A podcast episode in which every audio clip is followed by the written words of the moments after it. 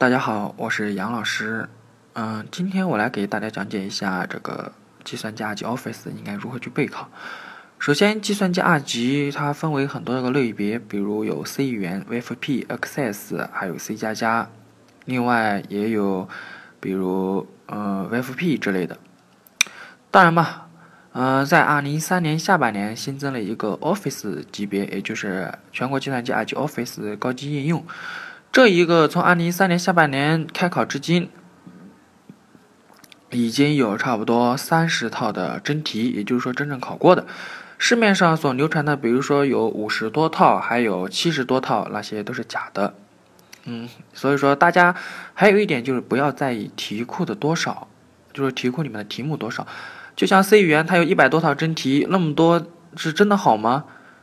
当然嘛，C 语言毕竟开考了很多年了，但是 Office 它开考了这么多年，它只有那么多题，但是你还去央求它那么多题，反而是一种累赘，并且在今天啊，在这个语音的这个平台上面，我会跟大家分享一些关于计算机二级啊如何去复习，又去如何去学习。